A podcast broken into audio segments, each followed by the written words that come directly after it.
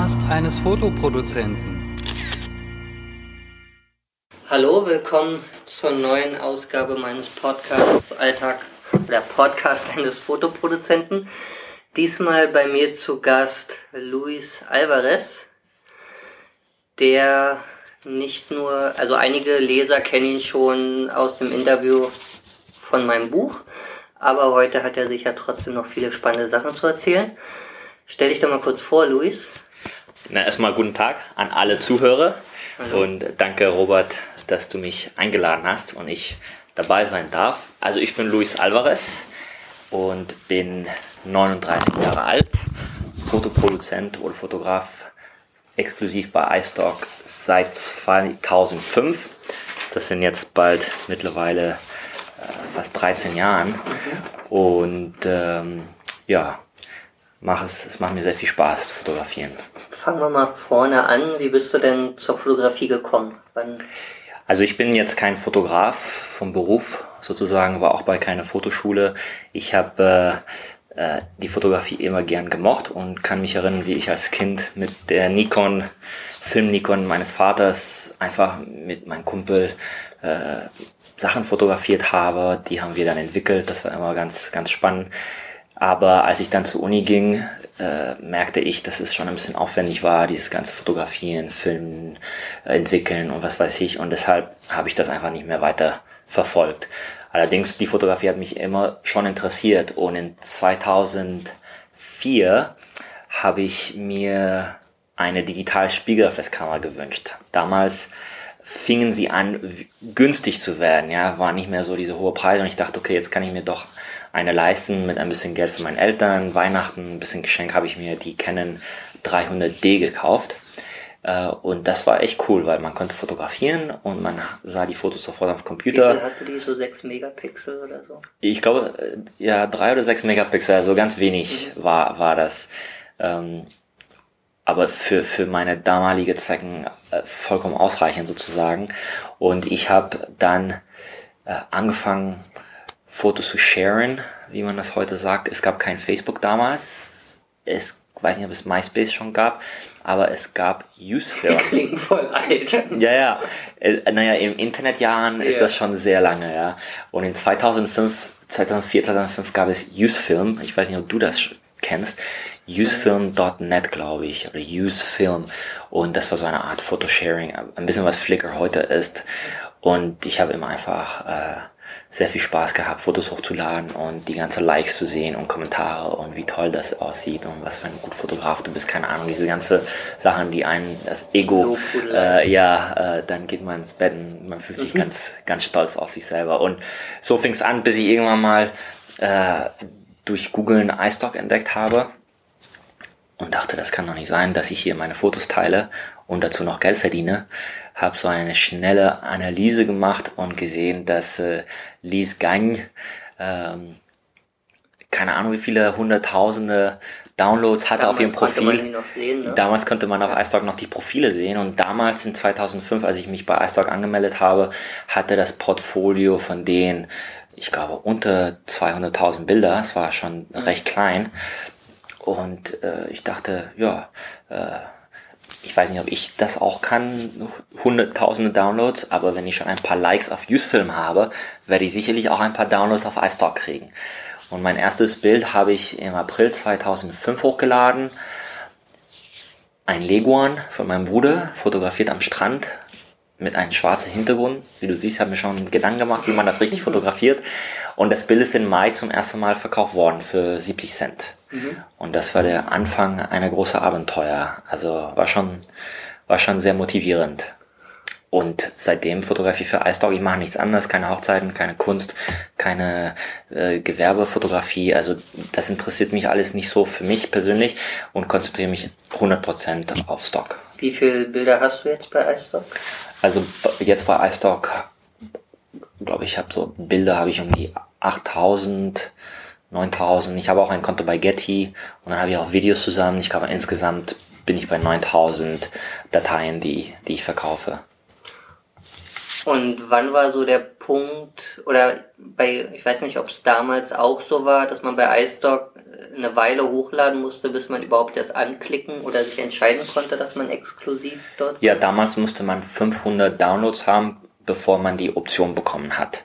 Und äh, die habe ich dann irgendwann erreicht, die 500, und haben, bin sofort exklusiv geworden, weil ich damals nichts anderes kannte. Ich weiß nicht, ob es Fotolia schon gab, kann Die sein. waren ganz, ganz die waren neu ganz gerade. neu. Äh, Shutterstock gab es, glaube ich, auch, aber auch sehr klein, hatte ich auch nichts davon gehört. Und ehrlich gesagt, ich habe auch nicht so gesucht. Ich dachte, klingt alles gut. Die Exklusiven hatten äh, ein gutes Angebot damals. Ich kann mich nicht mehr erinnern, was die Konditionen waren, aber es war auf alle Fälle besser, als wenn ich nie exklusiv werde. Und äh, seitdem bin ich auch exklusiv geworden, auch wenn ich weiß, dass es Höhen und Tiefen gab und dass nicht alle Leute die Entscheidung jetzt sozusagen verstehen. Da kommen wir Genau. gleich sicher auch nochmal drauf zurück. Wie viele Shootings machst du so? Ähm, oder wie hast du angefangen? Hast du wirklich gleich mit Models angefangen oder hast du erstmal Landschaften, Sonnenuntergänge, Haustiere? Ne, ich habe schon relativ früh gemerkt, was ich verkaufe und was nicht. Und habe auch früh gemerkt, was mir gefällt und was nicht. Ja, ähm, ich bin jetzt nicht der Frühaufsteher, das heißt, Sonnenaufgänge äh, auf irgendeinen Strand um 5 Uhr morgens sieht wunderschön aus, aber das muss man können und wollen. Und das war für mich nicht, nicht so geeignet. Mit Menschen komme ich gut klar und äh, das, ich habe angefangen, indem ich äh, Freunde und Familie fotografiert habe, habe die Bilder hochgeladen, habe gemerkt, dass das funktioniert und so so habe ich dann gestartet und äh, habe dann Equipment gekauft, ein besseres Objektiv. Irgendwann habe ich dann Lichte gekauft. Irgendwann habe ich dann mich getraut, mit äh, Models zu arbeiten, die ich über die Modelkartei gefunden habe. Genau und so Wie viele Shootings machst du im Jahr ungefähr jetzt? Also jetzt 2017 sind das zwei pro Monat. Das heißt, wir haben jetzt, wir, wir haben jetzt September. Das heißt, theoretisch müsste ich 18 gemacht haben, äh, habe aber nur 16 gemacht. Also ich bin zwei im Verzug. Das ist ein bisschen Stress, das verursacht Stress, muss ich zugeben. Weil, weil das dein Business Es muss sein, ja, es muss sein, es muss sein, es muss ein zwei sein. Wenn, wenn, bei Stockfotografie kann man es nicht irgendwie so äh, nebenbei machen oder so. Du musst schon einen Plan haben und musst auch dieses Plan halten, sonst, Mhm. sonst funktioniert es nicht. Ich weiß ja von dir, dass du nicht äh, Stockfotografie ausschließlich machst. Also über Stock Performer reden wir ein andermal noch in einem Ja. separaten Podcast. Aber du arbeitest ja auch als Programmierer, IT, was genau? Ja, genau. Ich bin, äh, ich habe Informatik studiert, äh, fünf Jahre und bin Informatiker. Und äh, ich habe mich in der Informatikwelt erstmal meine berufliche Karriere gestartet und entwickelt. Habe äh, zehn Jahre bei Lufthansa Systems gearbeitet. Anfang als, als äh, Informatiker und dann irgendwann habe ich äh, andere Rollen übernommen und ähm, Jetzt arbeite ich auch äh, bei der Inform in Aachen äh, in ihrem Produktmanagement-Team und unterstütze sie da. Ich habe immer äh, als Informatiker gearbeitet im Bereich der Airline, Airline-Informatik, also die Softwarelösungen, die Airlines brauchen. Und das mache ich immer noch, weil das ist auch sehr, sehr spannendes Umfeld. Die Informatik, äh, die IT-Branche ändert sich ständig und ist einfach sehr aufregend. Und ich kann mir nicht vorstellen, zu sagen, das mache ich nie wieder, ja, und ich werde nur Fotograf. Also ich brauche schon dieses, dieses, dieses Ausgleich. Wie sieht das, wie sieht die zeitliche Aufteilung aktuell ungefähr aus? Also wie viel Zeit nimmst du für Stock und wie viel für die Programmierung? Das kann ich nicht sagen, weil ich das nicht messe. Das heißt, ich weiß es nicht. Ähm, es ist nach Bedarf. Ich mache meine zwei Stock-Fotoshootings im Monat und die werden einfach gemacht, egal äh, was das äh, für, für zeitliche Kosten hat.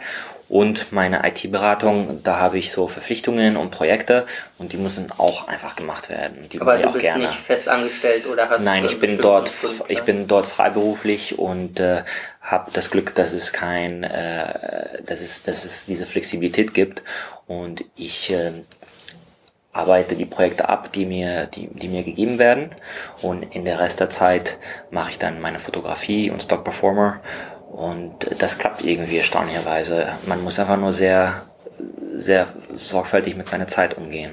Würdest du sagen, hat sich das verschoben im Laufe der Jahre? Ja, also die, die, diese, diese Balance hat sich immer geändert. Es gab Zeiten, wo ich viel mehr IT gemacht habe.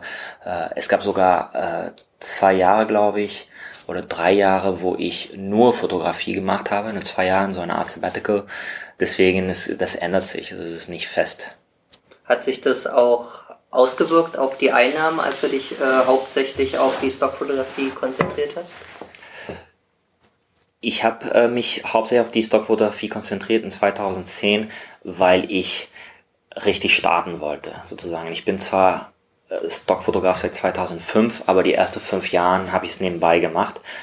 Und in 2010 habe ich mich entschieden, so jetzt möchte ich das richtig machen. Ich möchte so meine Prozesse ähm, definieren, meinen Workflow verbessern. Ich möchte äh, regelmäßig produzieren. Und dafür habe ich ungefähr zwei, drei Jahre gebraucht, bis ich äh, das machen konnte. Und als ich dann das Gefühl hatte, das läuft jetzt gut, dann kann ich wieder zurück zu meiner IT-Arbeit. Und wann war der Punkt, wo du gemerkt hast, dass du von den Stockeinnahmen auch leben könntest? Oder ab wann konntest du das ungefähr? Ja, kommt drauf an, äh, wie du leben konntest, definierst. Ja, also mein Ferrari kann ich noch nicht damit kaufen. Ja, aber ähm, ich kann diese Frage nicht beantworten, gerade weil ich nicht weiß, wie viel ich brauche, um zu leben. Ja, jetzt habe ich eine Familie und was mir am wichtigsten ist, ist die Sicherheit. Und ich finde, die Stockfotografie, auch wenn man sehr gute Monate hat, bietet dir nicht diese Sicherheit. Und deshalb mag ich, äh, deshalb tue ich das auch gerne, dass diese, diese verschiedene Einnahmenquellen habe, wo ich dann besser abschätzen kann, was am Ende des Monats kommt und zwar nicht jetzt die nächsten drei Monate, sondern die nächsten Jahre. Ja, das gibt mir diese Sicherheit und ich könnte natürlich von der Stockfotografie leben jetzt schon. Ich könnte alles anders aufhören und sagen, ich lebe nur noch von der Stockfotografie. Aber dann würde ich halt dieses Risiko auch haben. Weil die Einnahmen halt äh, schwanken. Die schwanken. Es gibt äh, es gibt Zeiten in, in, in, in Sommer, wo es nicht so hoch ist. Dann ist, ist Herbst dann wieder gut, dann Winter wieder schlecht und äh, Klar, man könnte sagen, man kann ein bisschen was zur Seite legen, aber ich könnte das alles machen, aber um noch mehr Sicherheit zu haben, will ich schon diese, diese verschiedenen Einnahmensquellen kombinieren. Wie würdest du deinen fotografischen Stil beschreiben ungefähr? Ich fotografiere Lifestyle, wie man das so nennt.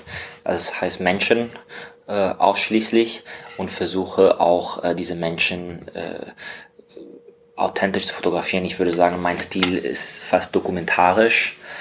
Leute bei der Arbeit, Leute in einem Familienumfeld, Leute beim Sport. Genau, das mache ich. Und welche Motive verkaufen sich da am besten? Oder was sind deine Bestseller? Also jetzt gerade verkaufen sich sehr gut meine Apothekenfotos. Ja, kleinen Tipp für die Zuhörer einfach rausgehen, in eine Apotheke fragen, ob man da ein Fotoshooting machen kann und zwei, drei Models bringen und zwei, drei Stunden äh, Apothekenthemen fotografieren. Das, das läuft für mich sehr gut im Moment. Äh, was auch sehr gut läuft, ist natürlich alles, was mit Business zu tun hat, die ganze Business-Themen äh, egal wie man sich fotografiert, ob jetzt äh, Business mit, mit, mit Krawatte oder Business äh, mit zwei, zwei junge Leute, die ein Startup in irgendein Café äh, in Berlin starten. Also alles, was äh, Unternehmer, Unternehmer sein zeigt, das verkauft sich immer gut. Welche, ähm, du hast die Modelkartei schon erwähnt. Äh, ist das deine einzige Modelquelle oder nutzt du mittlerweile stärker Facebook? Oder also Modelkartei nutze ich seit sehr, sehr langem nicht mehr. Ich habe lustigerweise vor ein paar Wochen mich dort erneut angemeldet, weil ich dachte, vielleicht hat sich das geändert. Aber Modelkartei ist nicht meine Quelle, also seit langem nicht mehr. Meine Quelle ist hauptsächlich Facebook. Und zwar, es gibt auf Facebook sehr viele äh, Gruppen, Schauspieler in Berlin Gruppe, Models in Berlin Gruppe oder was weiß ich, Komparsen in Berlin Gruppe. Es gibt tausende Gruppen und die äh, akzeptieren mich immer, wenn ich mich da anmelde und solange man dort kein, kein Spam macht oder keine Werbung, äh, sind sie sehr freundlich. Da kann man einfach sagen, ich suche nach Leute oder ich habe ein Fotoshooting äh, man sagt, was man will, äh, wie viel man zahlt und man findet da viele Leute. Und es gibt immer Leute, mit denen man sich super versteht und mit denen arbeitet man immer wieder. Und über die Jahre äh, hat man dann schon ein ziemlich großes Netzwerk, mit dem man arbeitet. Also kann. Gruppen, also, also machst sozusagen Ausschreibungen in Gruppen auf Facebook Richtig, hauptsächlich. ja. Und andere Quellen wie äh, zum Beispiel aus, also Flyer aushängen oder Leute hab auf der Straße ansprechen? Habe ich noch nicht gemacht. Also Leute auf der Straße ansprechen habe ich versucht, mal mit Erfolg, mal ohne, aber nur ein paar Mal. Ähm, es wäre sicherlich eine gute Methode, weil oft sieht man Leute auf der Straße, wo man denkt, das wäre echt super, wenn ich mit dieser Person arbeiten könnte. Aber ha, habe ich nicht, nicht, nicht verfolgt, diese Strategie. Wenn sich, wenn du zum Beispiel so eine Ausschreibung machst, äh, du kriegst dann die ganzen Mails, nach welchen Kriterien gehst du vor? Wie entscheidest du, ob ein Model besonders geeignet wäre für ein Stock-Shooting? Ich habe ein ziemlich ähm, einfaches System. Die Leute dürfen sich bei mir bewerben oder ich, ich bitte sie, sich bei mir zu bewerben. Und die schicken mir, also ich habe, weil ich eben weil ich Informatiker bin, habe ich mir so eine, eine private Modelkartei programmiert mhm. und die können sich bei mir auf meiner Webseite melden, ihre Fotos hochladen, ein paar Details eingeben und dann sehe ich äh, in meiner Kartei, wer sich alles angemeldet hat. Ich sehe ihre Fotos und man weiß ja nie, ob eine Person funktionieren wird vor der Kamera oder vor meiner Kamera. Vielleicht funktionieren bei anderen Kameras, aber nicht bei meiner Kamera. Und deshalb ein gewisses Risiko gibt es immer, man weiß nicht. Ich gucke einfach, dass ich bei jedem Shooting die Hälfte der Models sind Models, die ich kenne, mit dem, wovon ich weiß, das wird funktionieren. Und dann nehme ich ungefähr nochmal die Hälfte, das sind Models, die ich vielleicht nicht kenne, die neu sind. Und da gucke ich mal, wie die Arbeit ist. Damit du so die Hälfte, die sichere Basis ja, hast. Ja, ich brauche auf alle Fälle die sichere Basis. Das sind große Investitionen, die man für jedes Shooting macht. Und äh, da müssen es schon Leute sein, wo man weiß, am Ende kommt schon was raus. Aber man muss immer entdecken und deshalb äh, gucke ich immer Leute auf diese Kartei und wenn jemand da, ähm, äh, wo ich denke, da gibt's Potenzial, dann lade ich sie immer zu einem Shooting ein und dann guck mal, wie das, wie das funktioniert. Manchmal funktioniert es, manchmal nicht. Da können wir gleich zurückkommen drauf. Du hast ja die Fotobäckerei, heißt deine Seite, ne? Ja. Du hast die irgendwann mal umbenannt, also weg von deinem persönlichen Branding zu mm, allgemeineren Begriff? Ne, ich hatte früher, ganz früher hatte ich so Wählerfoto. Weiß ich nicht, ich habe das irgendwann mal so ausgedacht, aber bedeutet nix und keine Ahnung. Äh, dachte ich, damit kann man äh, niemand beeindrucken. Und äh, bei unseren Shootings, weil wir so viel produzieren und so, haben wir immer so das, die, die Witze gemacht, dass es so wie eine Bäckerei ist, die einfach jeden Tag tausende Brötchen produziert. Und wir dachten, Fotobäckerei ist ein lustiger Name und dann habe ich das einfach erstmal übernommen ist jetzt keine Firma oder so, sondern einfach eine Webseite und damit können sich die Models erstmal was vorstellen, wenn sie, wenn sie ein E-Mail von mir bekommen. Ja. Du hast jetzt ab und zu schon mal wir gesagt, lass mal auf diesen Teamaspekt äh, kommen. Wenn ich mich richtig erinnere, was du mir mal so erzählt hattest, arbeitest du auch mit anderen Fotografen so im losen Verbund zusammen oder erklär das mal ein bisschen genauer, wie funktioniert das? Also ich habe ähm, ich, also ich sage immer wir, aber es gibt kein wir eigentlich. Ich mache das, aber ich habe so ein Team natürlich, äh, die dabei unterstützt. Äh, aber es ist nicht so, dass ich jemanden neben mir habe, der mit mir entscheidet, sondern die Entscheidung treffe ich schon allein. Aber ich bin ein großer, ein, ein großer Befürworter, äh, dass man sich austauscht, dass man von anderen Leuten lernt, dass man keine Geheimnisse hat. Äh, man denkt immer, wir sind alle Wettbewerber, aber das stimmt nicht ganz. Es gibt tausende Leute im Markt, also man gewinnt viel mehr, indem man mit, mit Leuten zusammenarbeitet und sich zusammen austauscht, als dass man einfach so alles geheim hält.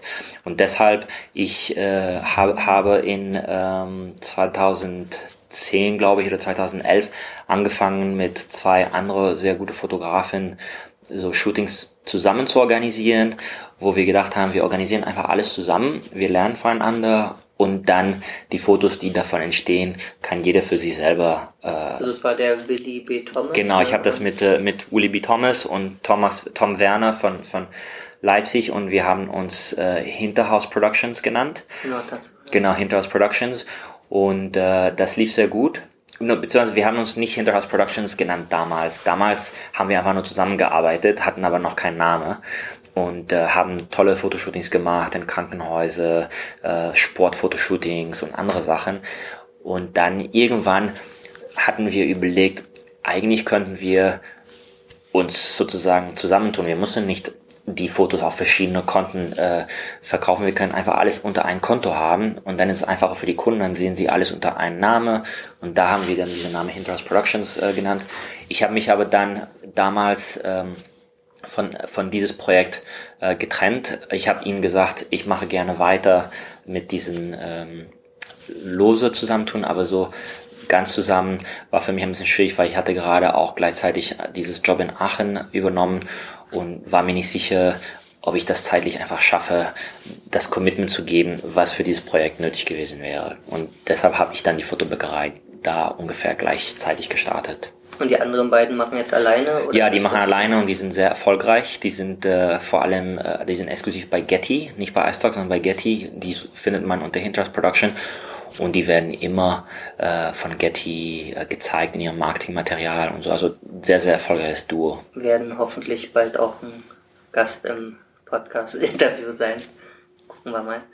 Ähm, generell zu so und zusätzlich wie sieht dein Team aktuell aus? Also welche Leute helfen dir noch in welchen Bereichen? Ja, also zuerst habe ich mit ein mit Hilfe beim Photoshop äh, gestartet, weil das ist sehr aufwendig äh, zu, zu Photoshop zu machen und ich hatte nicht, nicht immer so viel Zeit und ich bin auch nicht jemand, der, der so an die Bilder ähm, festhält, dass sie von mir bearbeitet werden müssen. Ich bin jetzt kein guter Photoshopper und deshalb ähm, habe ich jetzt es gab keinen Mehrwert, dass ich die Bilder selber retuschiere.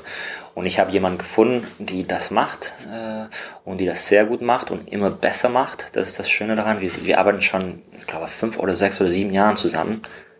Wahrscheinlich sogar sieben Jahre oder acht Jahre. Und die macht echt eine super Arbeit und äh, wird einfach immer nur noch besser. Ja, ist und erstaunlich. Wie hast du sie gefunden? Äh, über, über, über, über eine andere Fotografin, die ich kenne. Also persönliche Empfehlung. Persönliche Empfehlung, genau. Mhm. Und äh, vor einem Jahr, weil wir einfach so viel produzieren, jetzt habe ich eine zweite Person, die auch Photoshop macht und die macht es auch sehr gut. Das, das war so das erste, was ich outgesourced habe. Das zweite, was ich outgesourced habe, war vor zwei, drei Jahren, war das Keywording. Das war auch ein großes Thema, weil das nimmt viel Aufwand. Aber ich wollte nicht jemanden, der mir das Keywording macht. Ich wollte jemanden, der alles macht.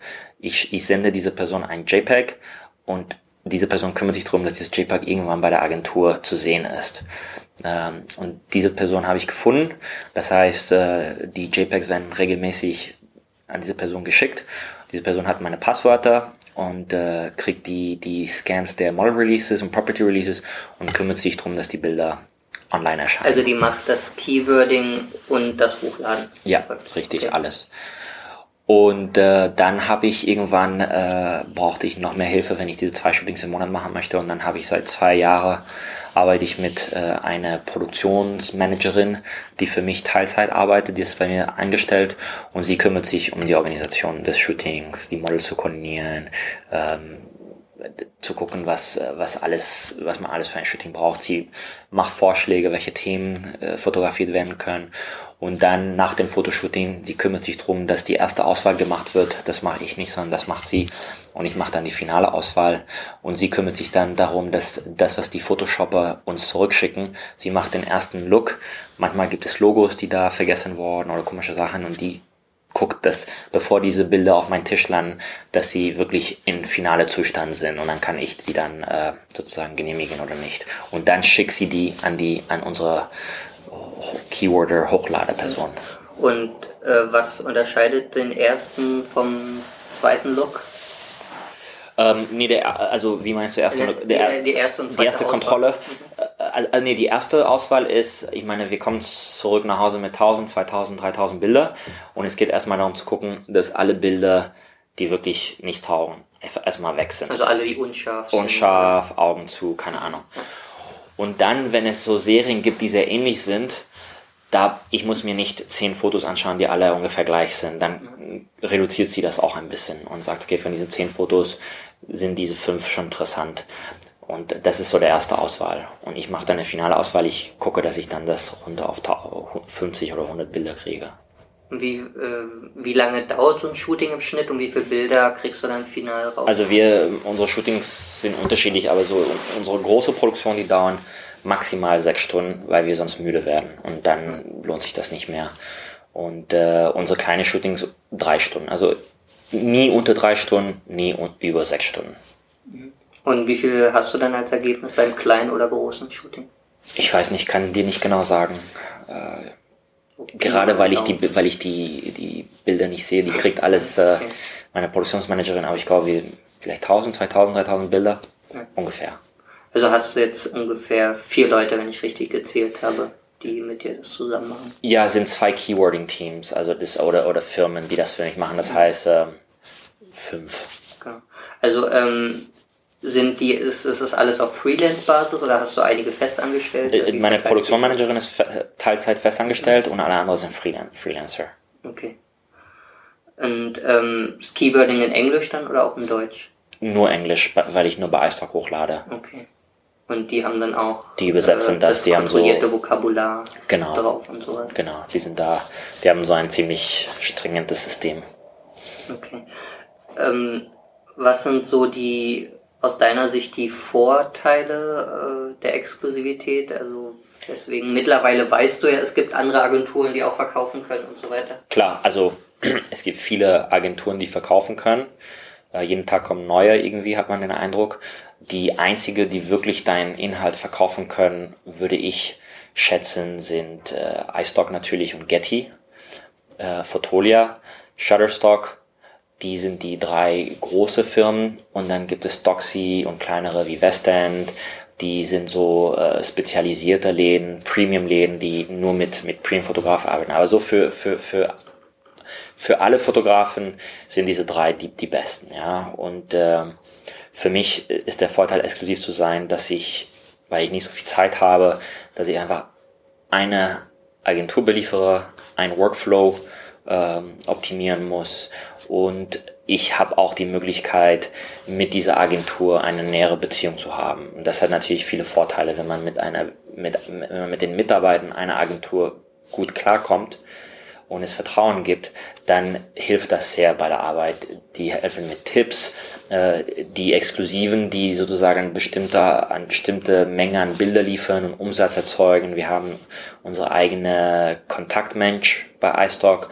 Ich habe bei Getty auch das Glück, dass ich dort eine, eine Artdirektorin habe, die mir zugeordnet ist. Das heißt, ich kann sie jederzeit kontaktieren, wenn ich äh, kreative Fragen habe. Das, das bieten nicht alle Agenturen. Ähm, und ich habe auch die Möglichkeit, dass ich werde einmal im Jahr zu ihren äh, Contributor-Event eingeladen, wo sie sozusagen von den Exklusiven die einladen, die für sie sozusagen die, die, die Umsätze erzeugen, ja, und, und die ihnen wichtig sind. Und da hat man auch eine sehr, sehr enge Beziehung. Und das alles ist für mich sehr wertvoll.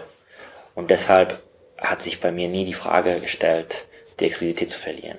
Auch wenn es schon Zeiten gab, wie in 2010, 2012, wo die Leute insgesamt relativ unglücklich waren äh, mit, mit wie das lief und so. Aber ich dachte, weißt du, iStock ist gerade gekauft worden von Getty. Es wird Änderungen geben. Ich warte erstmal ein bisschen. Die es gab, klar, es wird es wird's geben und es gab es auch. Und ich dachte, ich warte mal, ich versuche mein bestes Inhalt zu produzieren. Und ich hatte das Glück, dass die Beziehung mit denen äh, positiv geblieben ist und deshalb gab es für mich gar keine Gründe, mein, meine Prozesse zu ändern. Es wäre für mich auch sehr aufwendig gewesen, äh, iStock zu verlassen. Also es ist auch eine Frage der Bequemlichkeit.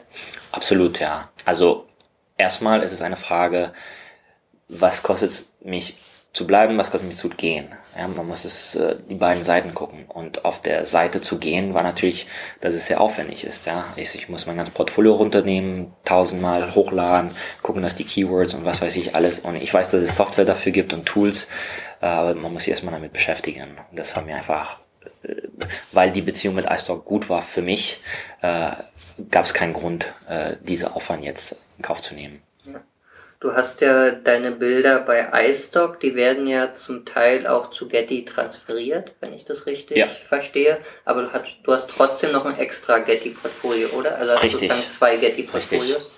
Also ich habe ein Getty House, so wie sie das nennen, äh, und dann habe ich ein iStock, äh, wo und ich angefangen wie habe. Wie trennst du das für dich, ähm, was wohin kommt?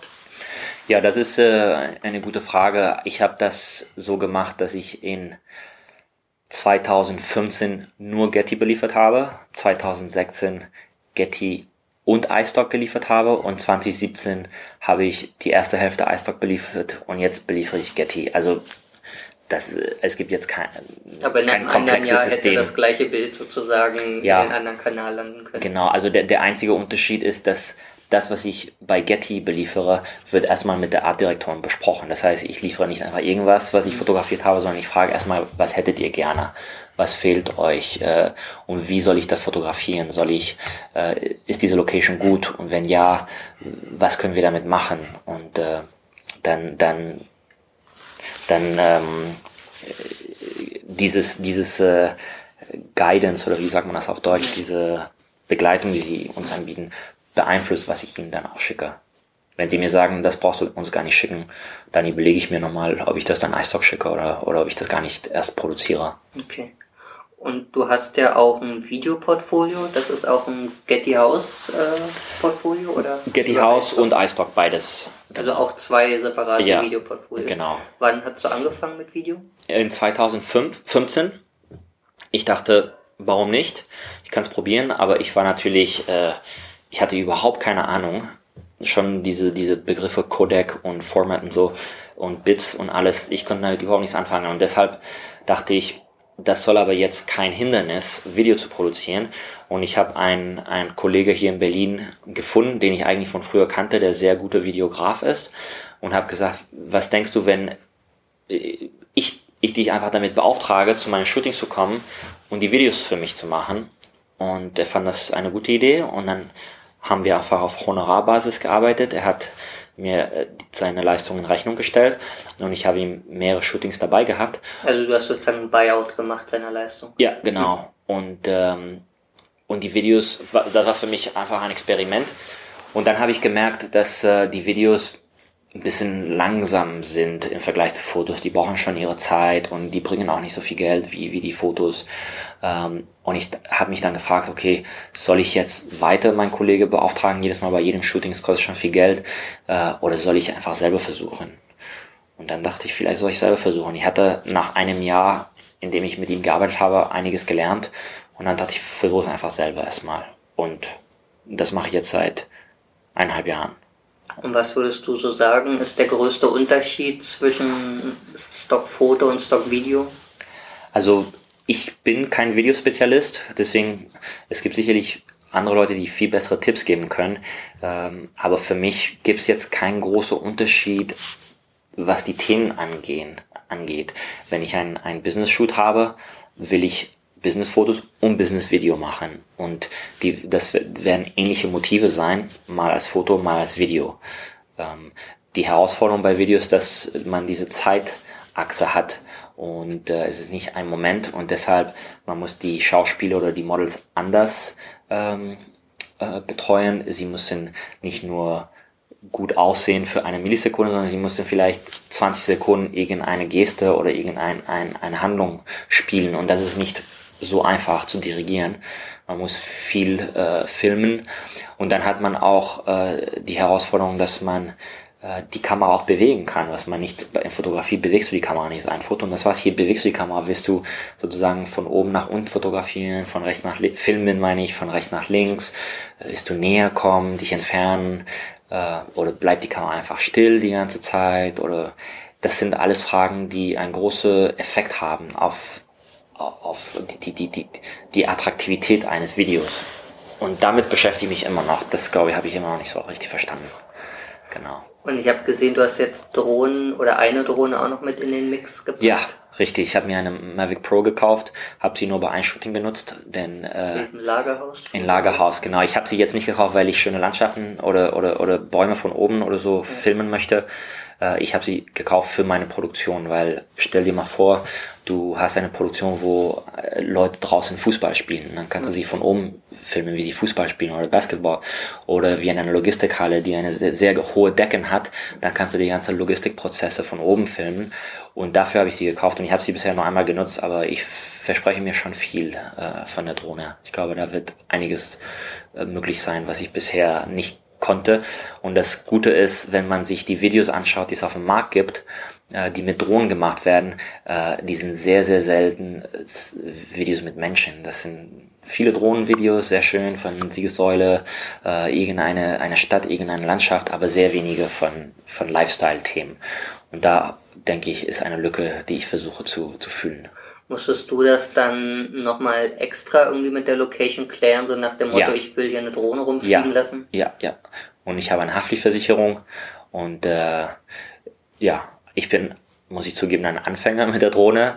Ich kann nicht ausschließen, dass sich irgendwann runterfällt und jemand verletzt, deswegen muss man sehr vorsichtig sein. Man muss schon üben, man muss schon, also ich habe immer noch ein bisschen Angst, wenn wir die Drohne nutzen. Okay. Aber die Location hatte damit keine Probleme. In diesem Fall hatte sie keine Probleme und ich habe auch geguckt, dass äh, ich nicht zu oft über, über Leute fliege. Und das waren die Models und die, die habe ich auch informiert. Wenn irgendwas passiert, einfach auf den Boden werfen, äh, Hände auf den Kopf und dann ist alles gut. Okay. Gut, ähm, kommen wir mal kurz ein bisschen zur Technik. Du hast von deiner ersten Kamera schon erzählt. Welche Kamera nutzt du aktuell? Ich nutze gerade eine 5D Mark IV und ähm, ich bin ein großes Fan von, von den, der 5D-Serie, habe alle gehabt. Und ähm, ich nutze auch äh, für Objektiven immer nur Festbrennweiten. Welche? Ich habe sehr viel mit einer 50 Milli- Millimeter gearbeitet, 1.8 ganz am Anfang, dann 1.4 und dann am Ende die 1.2. Und jetzt Du bist von der 1.4er auf die 1.8er gegangen? Nee, von der 1.8 zuerst Ah, okay. auf die 1.4 und dann auf die 1.2er, genau. Hätte eigentlich die 1.2er z- sofort kaufen müssen, aber ich war damals noch ein Anfänger und so. Und äh, jetzt fotografiere ich auch mit der 35 mm Canon 1.4 und ich weiß, es gibt viele, die sagen, die Sigma ist auch sehr gut und so. Kann sein. Ich weiß es nicht, habe die Sigma nicht genutzt, aber ich kann sagen, der Canon 35 mm 1.4 ist das beste Objektiv, was ich jemals in die Hände hatte. Das Ding ist der Wahnsinn. Ja, also kann ich nur empfehlen, alle die, die ja, Also ich habe es auch. Ich finde es schwierig, damit umzugehen, aber vielleicht... interessant, interessant. Ich finde es ein wahnsinnig subjektiv. Wirklich beeindruckend. Und äh, arbeitest du nur mit natürlichem Licht oder mit Blitzen? Oder? Nur mit natürlichem Licht, vorhandenes Licht. Wir nutzen keine Blitze schon seit Jahren. Denn die Objektive sind so lichtstark. Und wenn du diese Spontanität, diese dokumentarische Look haben möchtest, da kann man, äh, da kann man den Models nicht sagen, oh, pass mal auf, äh, das Licht kommt von, von rechts, kannst du das nochmal machen, aber so. Nee, sondern wir geben unsere Models Aufgaben. Ich, wenn wir zum Beispiel ein, ein Meeting haben oder ein Meeting inszenieren, dann sage ich, jede Model muss alle anderen Models erklären, wie man mit dem Fahrrad zur Shooting Location kommt. Und zwar mit den Händen. Und dann fangen sie an, sich das zu beschreiben. Ich bin erstmal äh, die Kasteinerallee mit dem Fahrrad gefahren, dann nach rechts abgebogen und was weiß ich. Und dann fangen sie an, darüber zu reden. Und der eine sagt, ja, aber das stimmt nicht. Eigentlich hättest du so schneller fahren können. Und dann fangen sie an, einfach zu reden. Und ich muss nichts mehr machen. Und da will ich auch, mich auch nicht, äh, ich will das nicht unterbrechen mit Blitzen und so, sondern ich nehme einfach meine 35 Millimeter auf 1.8 oder 2.0 und fotografiere einfach in Wie Ruhe. viel ISO musst du denn hochcranken? Ich, äh, das äh, gucke ich nicht, weil ich in Auto-ISO bin. Ja, also ich mache ja, mir das ganz Nachhinein, wo bequem. landest du dann da? Äh, von 100 ISO bis äh, 3000, 4000. Also wenn das Foto gut ist, äh, wird, wird sich von iStock angenommen. Denn letztendlich werden die meisten Bilder in klein verkauft. Äh, das heißt, die werden runtergerechnet und da sieht man nicht mehr, was du für ein ISO hattest. Und bei der, äh, bei der Software, so mit was entwickelst du oder lässt du entwickeln und bearbeiten? Ich vermute, unsere Photoshop, unser, unsere Photoshopper nutzen Photoshop. Ähm, ich nutze Lightroom für meine Organisation und für, für die Auswahl und so. Genau, Lightroom. Okay, das äh, Festbrennweiten nimmst du ausschließlich, ne? Ausschließlich. Kann ich auch nur empfehlen. Okay. Hast du auch Handyfotos? Nein, ich mache keine Handyfotos. Also aus Spaß habe mal Handyfotos hochgeladen. Ich glaube, ich habe 150 Handyfotos, äh, die ich mit Stock Performer äh, tracke und die haben schon 1000 irgendwas Dollar gemacht. Das heißt, Handy ist längst bezahlt worden. Und wenn du so zurückdenkst ähm, an deine Karriere, das sind jetzt schon über zehn Jahre, was würdest du sagen, war der größte Fehler, den du jetzt im Nachhinein am liebsten vermieden hättest? Nicht früher angefangen zu haben mit der großen Produktion. Also ich habe erst in 2010 angefangen oder 2011 so angefangen professionell zu produzieren und da habe ich schon, da habe ich die die guten Jahren verpasst. Die guten Jahre waren 2008, 2009, 2010. Ich habe in 2008, ich habe 2008 100 Bilder produziert im ganzen Jahr. 100 nur. Jetzt produziere ich 100 jede zwei Wochen. Ja. Damals im ganzen Jahr 100. Und die haben mir äh, 2000 Dollar oder 1500 Dollar im Monat gemacht. Ja, das waren Jahren, die kommen nie wieder zurück. Ja. Äh, das war ein sehr guten Jahr. Und wenn ich damals nicht 100 im Jahr gemacht hätte, sondern meinetwegen 500 im Jahr, das wäre schon interessant gewesen, muss man sagen. Und wäre das jetzt auch ein Tipp, den du neuen Stockfotografen mitgeben würdest? Oder was würdest nee, du Nee, jetzt ist ein ganz anderer Marktumfeld. Also jetzt, wer jetzt neu einsteigt, der hat zwei Optionen. Die eine Option ist, ich mache es und freue mich über jede Dollar, die ich verdiene, aber bin nicht zu anspruchsvoll. Und die zweite Option ist, ich möchte richtig verdienen oder zumindest ich möchte, dass das äh, äh, eine nachhaltige Sache wird und so eine Person empfehle ich, das dann sehr ernst zu nehmen, sehr organisiert zu sein, äh, sehr, sehr, sehr äh, ja, regelmäßig zu produzieren und vor allem äh, das Ganze als Marathon sehen und nicht als Sprint. Also 42 Kilometer dauert lange, bis du die laufen kannst. Du bist ein ganzes Jahr am Trainieren, ja. Und äh, genauso ist es hier. Da musst du schon lange produzieren, ein, zwei, drei Jahren, bis dein Portfolio 2000, 3000 Bilder hat. Ich glaube, unter 2000 Bilder bist du noch nicht im Rennen. Da kannst du noch keine Schlüsse ziehen. Also du musst schon 2000 Bilder erreicht haben. Erst dann kannst du gucken, wie, ob es sich für dich lohnt oder nicht. Und für dich selbst, wo siehst du dich in der Zukunft? Also was planst du ähm, zu verändern, anders zu machen? Ich würde mich freuen, wenn ich weiter dieses Rhythmus der zwei Shootings im Monat halten kann. Und mein Ziel ist es, äh, ich bin jetzt bei 9000 Bilder und mein Ziel ist es einfach, dass mein Portfolio weiter wächst und dass die Qualität immer besser wird. Aber im Moment habe ich jetzt keine Änderungspläne. Also ich würde gerne einfach das weiter verfolgen, was ich jetzt mache. Okay. So, dann bedanke ich mich auf jeden Fall schon mal für das Gespräch. Wir werden das nächste Mal über dein Stock Performer Projekt sprechen ausführlich. Deswegen ist das jetzt hier ein bisschen zu kurz gekommen, aber das haben wir absichtlich äh, außen vor gelassen. Da bedanke ich mich, dass du dir die Zeit genommen hast. Und an alle Hörer äh, könnt ihr gerne natürlich den Podcast abonnieren, ein Like da lassen, Kommentar und so weiter und so fort. Ja, vielen Dank, Robert. Danke sehr.